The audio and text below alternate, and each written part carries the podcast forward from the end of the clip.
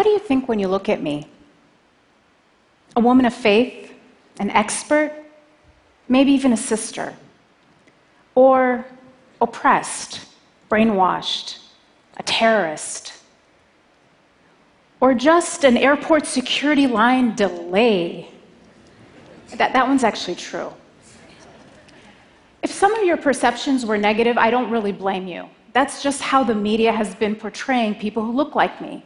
One study found that 80% of news coverage about Islam and Muslims is negative.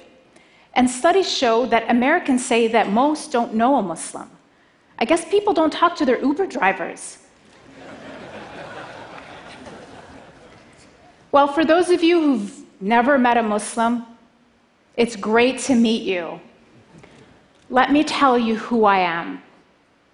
I'm a mom, a coffee lover, double espresso cream on the side. I'm an introvert. I'm a wannabe fitness fanatic, and I'm a practicing spiritual Muslim. But not like Lady Gaga says, because baby, I wasn't born this way. It was a choice. When I was 17, I decided to come out. No, not as a gay person like some of my friends, but as a Muslim, and decided to start wearing the hijab, my head covering. My feminist friends were aghast. Why are you oppressing yourself? The funny thing was, it was actually at that time a feminist declaration of independence from the pressure I felt as a 17 year old to conform to a perfect and unattainable standard of beauty. I didn't just passively accept the faith of my parents. I wrestled with the Quran. I read and reflected and questioned and doubted and ultimately believed. My relationship with God, it was not love at first sight. It was a trust and a slow surrender that deepened with every reading of the Quran. Its rhythmic beauty sometimes moves me to tears. I see myself in it. I feel that God knows me. Have you ever felt like someone sees you, completely understands you, and yet loves you anyway? That's how it feels. And so later, I got married and like all good Egyptians, started my career as an engineer. I later had a child after getting married, and was living essentially the Egyptian American dream. And then that terrible morning of September 2001. I think a lot of you probably remember exactly where you were that morning. I was sitting in my kitchen finishing breakfast, and I look up on the screen and see the words breaking news. There was smoke, airplanes flying into buildings, people jumping out of buildings. What was this? An accident? A, a malfunction? My shock quickly turned to outrage. Who would do this? And I switch the channel and I hear Muslim terrorist, in the name of Islam, Middle Eastern descent, jihad. We should bomb Mecca. Oh my God. Not only had my country been attacked, but in a flash, somebody else's actions had turned me from a citizen to a suspect. That same day, we had to drive across middle America to move to a new city to start grad school. Remember sitting in the passenger seat as we drove in silence, crouched as low as I could go in my seat for the first time in my life, afraid for anyone to know I was a Muslim. We moved into our apartment that night in a new town in what felt like a completely different world. And then I was hearing and seeing and reading warnings from national Muslim organizations saying things like be alert, be aware, stay in well lit areas, don't congregate. I stayed inside all week. And then it was Friday, that same week, the day that Muslims congregate for worship. And again, the warnings were don't go that first Friday. It could be a target. And I was watching the news, wall to wall coverage. Emotions were so raw, understandably. And I was also hearing about attacks on Muslims or people who were perceived to be Muslim being pulled out and beaten in the street. Mosques were actually firebombed. And I thought we should just stay home. And yet, something didn't feel right.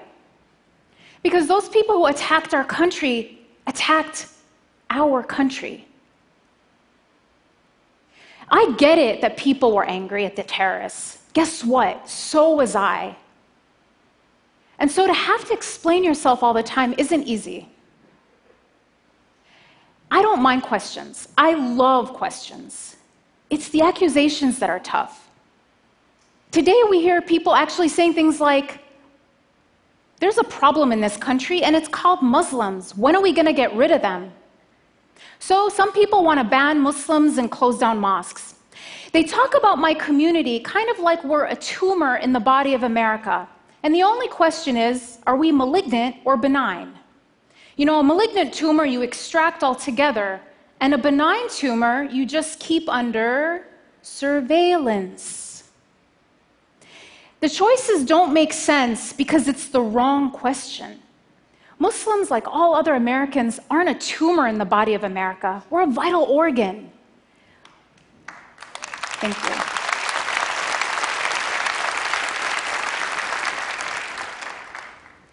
Muslims are inventors, and teachers, first responders, and Olympic athletes. Now, is closing down mosques going to make America safer? It might free up some parking spots, but it will not end terrorism. Going to a mosque regularly is actually linked to having more tolerant views of people of other faiths and greater civic engagement. And as one police chief in the Washington, D.C. area recently told me, people don't actually get radicalized at mosques. They get radicalized in their basement or bedroom in front of a computer. And what you find about the radicalization process is it starts online, but the first thing that happens is the person gets cut off from their community, from even their family so that the extremist group can brainwash them into believing that they, the terrorists, are the true Muslims, and everyone else who abhors their behavior and ideology are sellouts or apostates. So, if we want to prevent radicalization, we have to keep people going to the mosque. Now, some will still argue Islam is a violent religion. After all, a group like ISIS bases its brutality on the Quran. Now, as a Muslim, as a mother, as a human being, I think we need to do everything we can to stop a group like ISIS. But we would be giving into their narrative if we cast them as representatives of a faith of 1.6 billion people.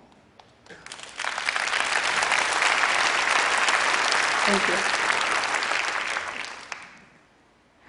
ISIS has as much to do with Islam as the Ku Klux Klan has to do with Christianity.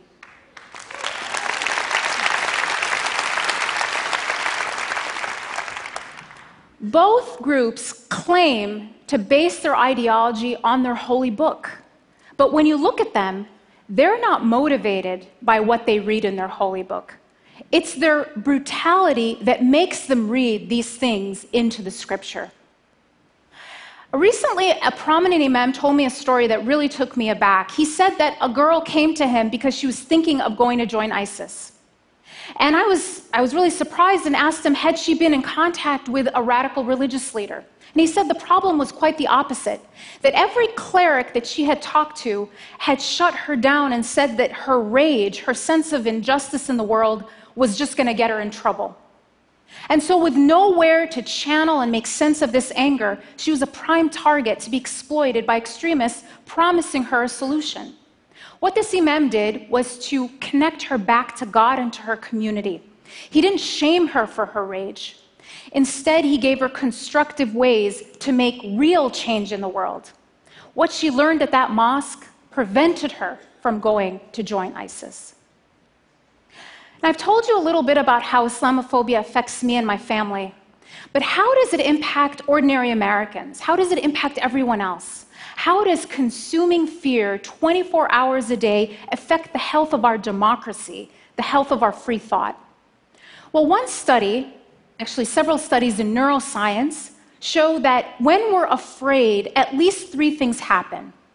We become more accepting of authoritarianism, conformity, and prejudice.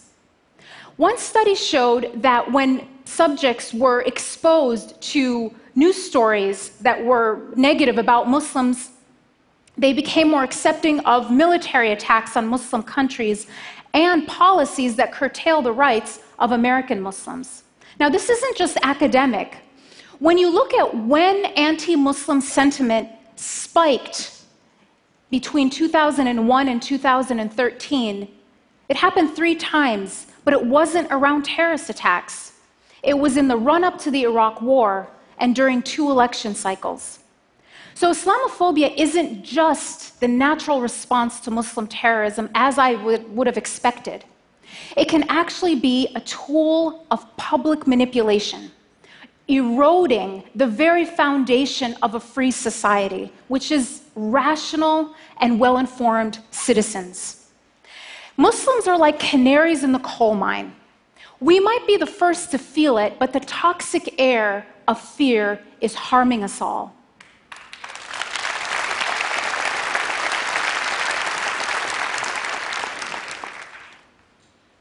And assigning collective guilt isn't just about having to explain yourself all the time. Deah and his wife, Yusor, were a young married couple living in Chapel Hill, North Carolina, where they both went to school. Deah was a, an athlete, and he was in dental school, talented, promising.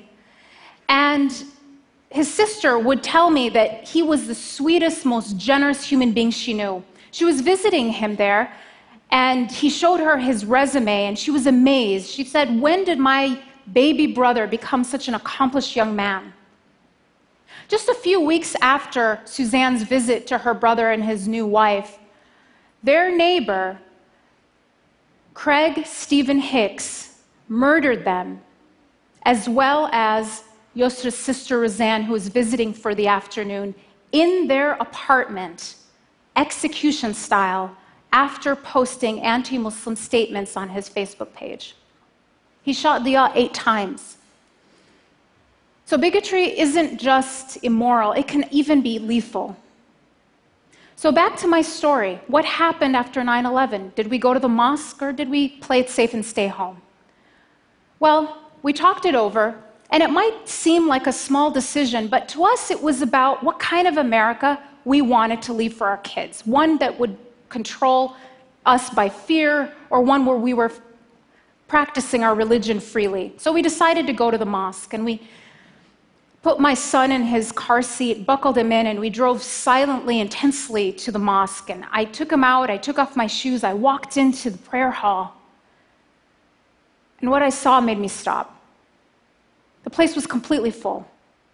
And then the imam made an announcement thanking and welcoming our guests because half the congregation were Christians, Jews, Buddhists, atheists, people of faith and no faith who had come not to attack us, but to stand in solidarity with us.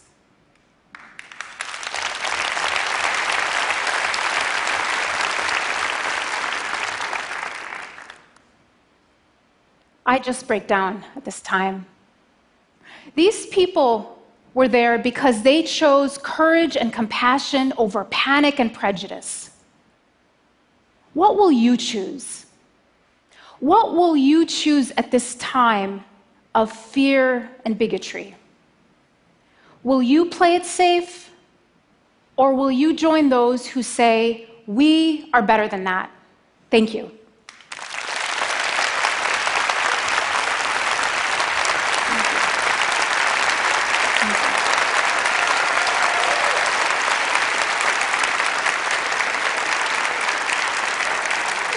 Thank you so much.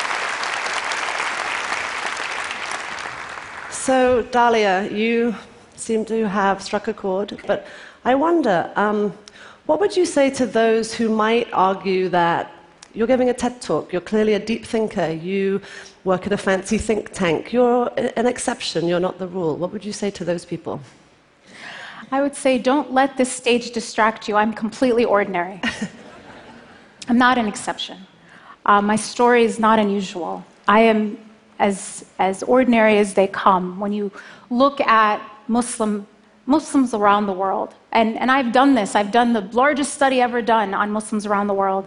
People want ordinary things. They want prosperity for their family, they want jobs, and they want to live in peace. So I am not in any way an exception. When you meet people who seem like an exception to the rule, oftentimes it's that the rule is broken, not that they're an exception to it.